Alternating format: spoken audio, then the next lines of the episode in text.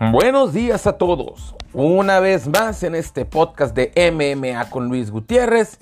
Aquí su host que los extraña porque hace rato que no hacía puro audio en, estas plataformas, en Spotify, en Anchor, en todo lo que subimos el audio. Eh, bueno, hoy después del UFC Fight Night 171, en donde vimos esa pelea estelar muy buena, bastante interesante de Glover Teixeira versus Anthony Smith. No sin antes pedirles por favor que nos sigan en las redes sociales de MMA con Luis Gutiérrez y en el canal de YouTube de MMA con Luis Gutiérrez para que se suscriban y vean lo que estamos haciendo también en video. Y bueno, pues la pelea del día de ayer, bueno, todas las peleas del día de ayer estuvieron interesantes. Yo creo que nunca habíamos tenido una pelea en miércoles y, y la verdad estuvo bien. La cartelera cumplió con el cometido desde las primeras. Eh, vimos ahí a Drew Dover, hicieron un muy buen trabajo. Eh, y una pelea de las que también quiero platicar, la de eh, Mowgli Benítez. El Mowgli se enfrentó aquí a Omar Antonio Morales. Es un peleador venezolano también con bastantes seguidores de Venezuela que llegó con un récord de 9-0 a esta pelea. Ahora sale 10-0 se fue victorioso de este evento. ¿Por qué? Pues bueno, miren, yo, el Mowgli empezó muy bien, empezó muy básico y creo que fue al principio del segundo round en donde lanza una patada, se la chequean y pues le abre por completo la espinilla. O sea, la espinilla por completo eso era eh, un, corte horrible en la espinilla. Los que nos hemos golpeado la espinilla fuerte sabemos que es muy doloroso. Ahora imagínense un corte de ese tamaño. O sea, para que se haya abierto la espinilla así, es un dolor tremendo. Y aún así, siguió los rounds, eh, siguió moviéndose, llegó a la decisión. La verdad, una pelea pareja, creo yo, mas no estoy muy seguro, que fue en otro peso que fue en un peso arriba de la división en la que normalmente pelea el Mowgli, porque yo vi a Omar Morales muy grande. Mowgli es un tipo grande, no es un tipo pequeño, ¿no? Eh, y pelea en, las 145 libras, si mal no recuerdo, que tampoco entiendo por qué, porque es muy grande Mowgli, ¿no?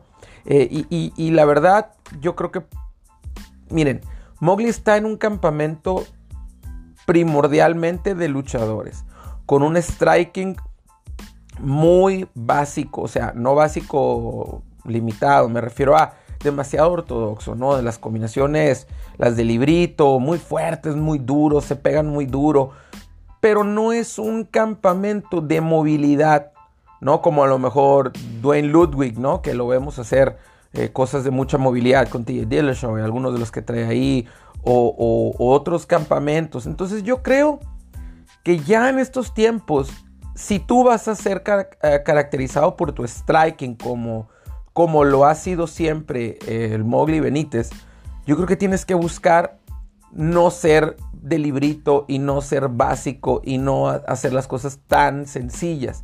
Estuvo trabajando ese jab muy bien, o sea, su técnica es correcta, pues. Su guardia cerrada, eh, es como lo marca el librito, pues. Pero pues nunca, nunca vas a, salir de las preliminares, ¿no? Si sigues haciendo lo del librito. Tienes que arriesgarte, tienes que hacer cosas extras, tienes que dar las cosas que los demás no hacen. Y yo creo que en esa parte es en donde yo creo que el Mowgli necesita trabajar. Necesita mejorar e-, ese striking, em, hacer algo diferente, cambiar de posiciones, a lo mejor trabajar patadas laterales que nunca en la vida las ha tirado porque él está casado con las redondas, con las redondas, con las low kick, con la zurda, con la zurda. Mm, no siempre, pues tienes que trabajar otro tipo de patadas hay reversibles, hay abanicos, hay pateos saltando, hay rodillas voladoras, hay un montón de cosas. Y, yo creo que castarte con una redonda y un jab y un recto y un gancho, pues no estás dando nada diferente, nada que realmente valga la pena pagar un boleto por ir a ver, como antes lo hacía. Ese es, la, es mi, mi coraje, pues, porque el Mowgli lo conozco bien, lo he visto, le he visto casi todas sus peleas, lo he seguido de cerca, es un buen amigo, no quiero eh, que suene como que hablo mal de él en lo absoluto, lo admiro mucho y precisamente por eso me da coraje saber que tiene un montón de talento y como que no lo está soltando. Se está quedando como que a medias y yo creo que sí necesita cambiar de, striking coach. Eh, bueno, de ahí vimos a Andrea Arlovsky eh, regresar, ganó una decisión unánime, nos da mucha felicidad, este, porque pues es un veteranazo. Eh, otra pelea también que estuvo bastante interesante, la de Ben Rodwell y Ovixon Brooks. Ovixon Brooks, ¿se acuerdan? Pues peleó por el campeonato de los light heavyweights, es un light heavyweight muy atlético, rápido, hizo buena pelea por ahí en, en, esa división, pero ahora pues llega y le da la bienvenida a Ben Rodwell, una pelea pareja pero es que Ben Rodwell es un peleador muy grande que tiene que cortar peso a veces para dar el límite de las 165 libras, pero es un peleador dinámico. Es un peleador que a comparación del 90% de los pesos pesados, sí le pone mucho pace, mucho volumen de golpes, tira rodillas, tira codos, tiene buenas sumisiones, tiene ahí una, un go-go choke, no sé cómo le puso a su, variante de guillotina, algo así medio raro, eh, que también le intentó esta pelea, o sea, tiene mucha variedad, y, pero lo que te digo es que tiene mucho pace para hacer un peso pesado. Tiene eh, mucho volumen de golpes y yo creo que ahí eh, pues Obi Sampruk no pudo con el poder porque lo veíamos de repente correr, de repente moverse además, porque como que no podía resistir mucho cuando Ben Rodwell hacía el peso, ¿no? Metía el peso. Y bueno, la pelea estelar. Primer round, yo creo que gana Anthony Smith. Anthony Smith estuvo tirando muchas aves marías, muchos golpes muy duros, mucho volumen de golpes. Estuvo intentando mucho en el primer round. Glover Teixeira nada más domó la tormenta, aguantó vara, siguió movimiento. Fíjense, me interesó mucho el movimiento de cabeza que estuvo trabajando, cómo se estuvo moviendo y, estuvo aguantando a Anthony Smith, como que se dio cuenta que Anthony Smith era como que él sabía que traía poco aire y como que intentó terminar la pelea rápido. Y yo creo que Glover Teixeira se dio cuenta. En el segundo round estuvo parejón, pero al final del segundo round Glover Teixeira lo conecta, hace daño. Cuando salen al tercero, ya Anthony Smith estaba cansado, ya no podía con él. Pero aquí lo malo, miren, como esquina es muy difícil. Tú tienes que aprender a leer a tu peleador. Tienes que saber cuándo realmente sí lo puedes presionar a que haga algo más. Cuándo lo debes de calmar. Cuándo le debes de decir, oye, respira. Oye, date tiempo. Oye, muévete alrededor. Para que te recuperes. Pero Anthony Smith estaba lastimado. Escupió sus dientes él, le dijo a su esquina, hey, tengo los dientes rotos. O sea, se lo, yo vi cuando se, estaban en el piso, se le cae un diente y lo agarra el referee. O sea, fue fuerte, estuvo muy lastimado. Yo creo que le dieron un 18 en ese round. Y en el cuarto round, otro. No iba Anthony Smith a ganar esa pelea de ninguna manera. Ya no tenía poder noqueador. Y se veía que Glover Teixeira no se iba a ir para ningún lado como que él sí traía el aire, como que él sí traía el trabajo. Eh, yo lo vi pateando todavía arriba. Todavía en el cuarto round tiró patas giratorias. Glover Teixeira traía aire, lo dominó en el piso, lo presionó mucho. Y aquí algo importante: la esquina no dejaba de gritar. Pero no dejaban de gritar mil indicaciones, todos al mismo tiempo, muy rápido, muy fuerte. Y eso está mal. Como esquina tienes que también dejar a tu peleador trabajar. Tienes que dejarlo que él se mueva, que él analice, que él interiorice lo que está haciendo.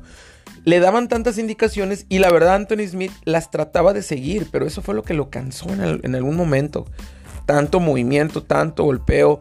Y, y, bueno, pues ya cuando entraron al quinto round, yo creo que Anthony Smith trae alguna fractura en el pómulo o algo así, aparte de los dientes rotos. Porque yo vi que al final ya cada vez que lo tocaba Glover Teixeira, él rehuía, quitaba la cabeza eh, en señal de mucho dolor. Y yo creo que la esquina tiene que saber cuándo tu peleador ya no va a ir a ganar, ya no tiene y te dio las indicaciones, te lo hizo saber, te dijo, hey, traigo los dientes rotos. Ya no estaba escuchando, ya no se podía recuperar. Entonces es importante eso en las esquinas, que tengan mucho cuidado y que sepan cuándo ya no mandar a su peleador un round más. ¿Para qué? Para que pueda regresar a otra pelea. Pues esa pelea ya estaba perdida. Ya no había nada más que hacer. ¿Por qué no había nada más que hacer? Porque Anthony Smith perdió la voluntad de seguir peleando y perdió el aire, perdió el cardio y, y obviamente pues estaba lastimado.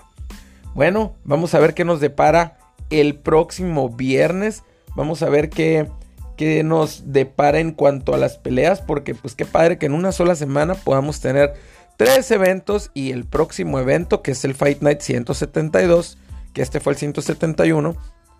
Vamos a ver eh, a Alistair Overeem contra Walt Harris, Claudia Gadela contra Angela Hill, Edson Barbosa contra Dine IG, eh, Eric Anders contra Christoph Hotko, Marlon Vera, que batalló mucho ahora para los exámenes de COVID, eh, este, contra Yadong Song, Kevin Holland contra Anthony Hernández, Matt Brown, The Immortal, lo vamos a ver de regreso, contra Miguel Baeza. Y este, ¿quién más está por aquí que conozcamos y que esté bien? Rodrigo Nacimiento Ferreira también ya lo hemos visto, entonces sí, va a estar bien. Va a ser una buena pelea, pero más que nada las estelares son las que marcan. Ahí Claudia Gadela contra Angela Hill está interesante y pues veremos si Alistair Overeem aún tiene lo necesario para seguir en las grandes ligas y pues, sigue siendo eh, peleas estelares, eso es bueno, ¿no? Eh, por mi parte ha sido todo, no se les olvide eh, suscribirse al canal, seguirnos en las redes sociales de MMA con Luis Gutiérrez, en Anchor, en Spotify, en Instagram, en Facebook, en Twitter. En todos lados nos encuentran como MMA con Luis Gutiérrez. Yo soy Luis Gutiérrez y nos vemos pronto.